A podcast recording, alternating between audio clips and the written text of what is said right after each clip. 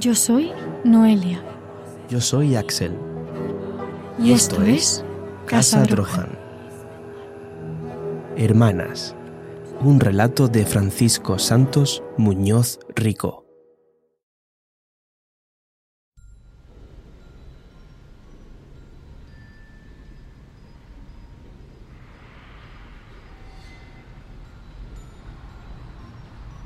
La hermana mayor no nos deja salir.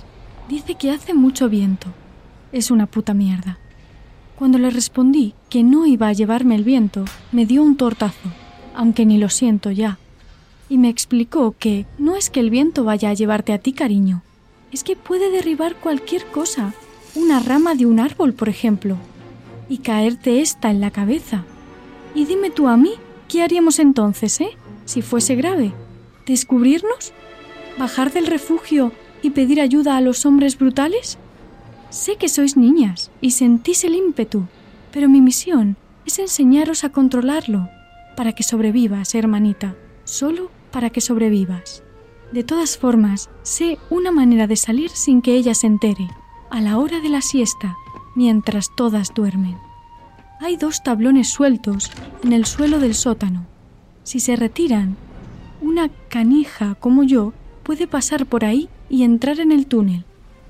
No sé para qué servía, o a lo mejor no sirvió para nada, y solo es un túnel debajo de la casa, un viejo río, dicen algunas de las mayores, pero según la hermanita Raquel, después de arrastrarse por él en cierta ocasión, cuando era pequeña como yo, como una culebra hija de perra, salió al claro de junto al río.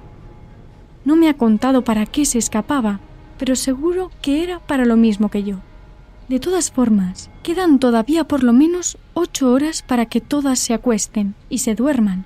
Bueno, que se duerma la hermana mayor es lo que necesito, porque las pequeñas casi ninguna se duerme. Aunque todas fingimos, claro. No vaya a ser que le dé a la puta por hacer inspección sorpresa. Una vez la hizo. Una inspección sorpresa en la siesta, y pilló a las hermanitas Josefina y Clara despiertas, fumándose un cigarrillo de orégano y metiéndose mano la una a la otra, las dos en bragas, sin sayal. La que les cayó, claro que a Carla le merecía la pena, habiendo podido revolcarse un poco con Josefina. Las tuvo castigadas en oprobio máximo, nivel 3, un mes. Cuando salieron parecían espantapájaros. Por suerte Josefina se ha recuperado bien, aunque sea solo para mirarla. En fin, en unos minutos llamarán para el aseo y luego el desayuno. Hoy voy a portarme muy bien. ¡Qué asco! Así como va a portarse bien una. Lo primero que me dice la muy asquerosa, ¿todavía tienes ganas de salir, hermanita? Espero que hayas entrado en razón, marecita. Pero sobre todo espero que los rumores que me han llegado sean mentira cochina y solo quisieras salir para jugar. Porque sabes que si no es así, vas a tener que hacer penitencia. A lo mejor hay que llevarte a oprobio nivel 1 o 2. Odio que me llame Marecita, y ella lo sabe, pero le he contestado debidamente, y le he dicho que solo quería salir para jugar, como siempre, que me gusta jugar fuera. Sé que ya me va a tener vigilada todo el día. No he podido evitar inquirir un poco aquí y allá para ver si averiguaba quién había sido la puta de la tora. Y creo que, como no podía ser de otra manera, la puta asquerosa de María José es la hermanita chivata. Así que después del desayuno, en clase de costura, le he clavado un alfiler en el cuello. Se ha formado, claro, un revuelo, intolerable nivel máximo, y algunas han aprovechado para hacerlas locas, como siempre hasta que la hermana mayor ha llegado repartiendo zurriagazos con la vara de castigo.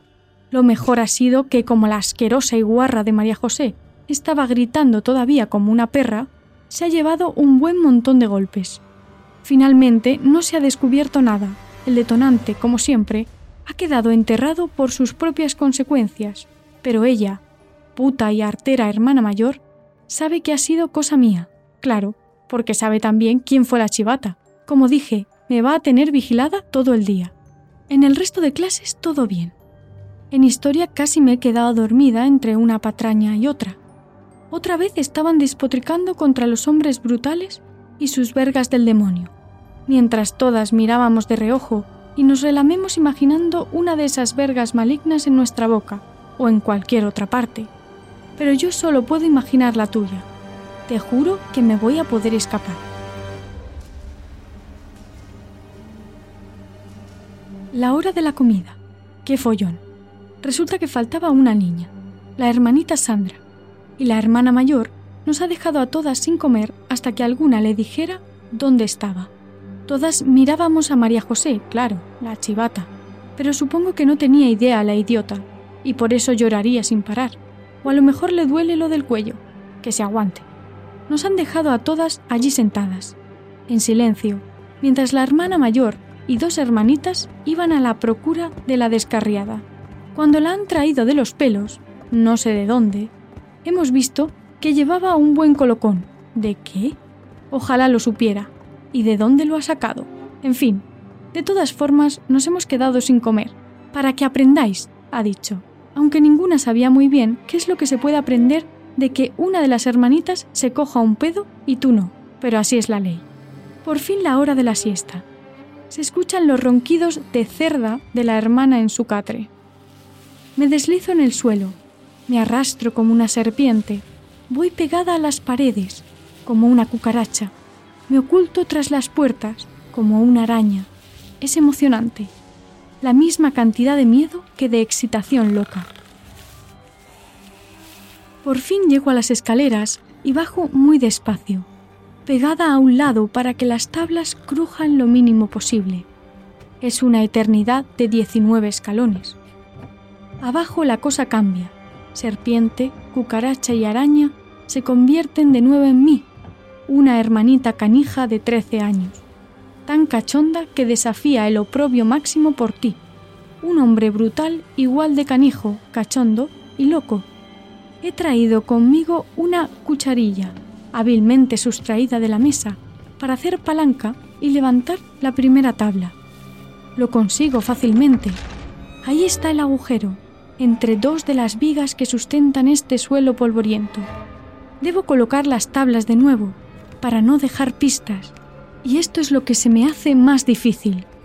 Aunque finalmente lo he conseguido, no tengo ni idea de cómo se verá desde arriba, pero de eso ya no puedo preocuparme. El túnel es largo, o eso me parece, y muy oscuro. Parece todo de piedra, y su superficie pulida es agradable al tacto un poco de tierra seca se amontona en el fondo, por el que me arrastro con facilidad, dado mi pequeño tamaño. Una gorda como Carla se atascaría, o alguien mayor, como la hermana, pero yo me deslizo. No es un tobogán, pero casi. No me he dado cuenta de que iba habiendo cada vez más luz hasta que me he topado con la pintada en grandes letras negras. Libertad. Jódete, hermana mayor. La flecha no era necesaria. La boca del túnel se ilumina tamizada por las ramas que la disimulan, y el sonido del viento parece susurrar mi nombre. Mar. Hasta que de repente deja de ser el viento quien lo dice, y en vez de venir de adelante, procede de atrás. Una voz horrible, monstruosa, grita mi nombre y lo acompaña de Pequeña, Pequeña fogosa. Estoy jodida.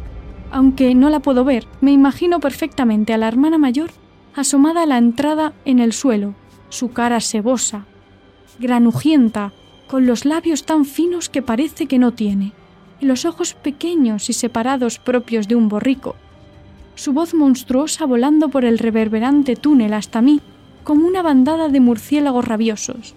Mierda. Desde luego, no iba a volver. He corrido por el túnel a gatas, desesperada buscando la luz, y al mismo tiempo viendo en mi imaginación lo que sucedía en el desván de la casa. La hermana se levanta furiosa, echa a correr escaleras arriba como una bestia del infierno que rompe el sello divino para salir a castigar a alguna impía, como se nos ha contado una y otra vez. Sabe perfectamente, oh, claro que lo sabe, dónde desemboca el túnel.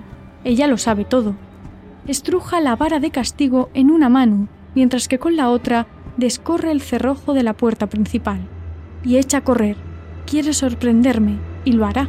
cuando salga al claro junto al arroyo. Ya intuyo su sombra en el hueco, tapando la hermosa luz. Pero ¿qué hacer? ¿Qué hacer? No voy a volver sobre mis pasos. Allí ha debido de dejar guardianas listas para apalearme si asomo. Mi única opción es que la hermana no haya llegado todavía. Atravieso las ramas, ya no como una sabandija, más bien como un jabalí. Me voy a enfrentar a ella, la golpearé y huiré, y nada. No hay nadie. Solo escucho el viento y el agua que corre como si no hubiese pasado nada nuevo en el mundo desde hace milenios. También pajarillos. ¿Y si me he imaginado esa voz bestial? No, he reconocido el sonido del portazo, ya viene. Así que corro hacia donde sé que me esperas. Ella no puede conocer ni el camino ni el lugar, es solo nuestro. Voy, ya voy. Ojalá no me falles, porque no pienso volver a este sitio, no para que me castiguen. Por fin entro en nuestro cobertizo. No he vuelto a escuchar los gritos de la loca buscándome, gritándome unas veces que iba a matarme y otras que no iba a pasarme nada si salía de mi escondite. ¿Estás ahí?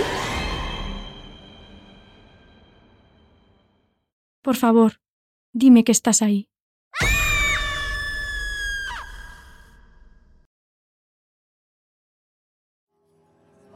Para seguir proporcionando contenido gratuito, suscríbete y comparte el episodio.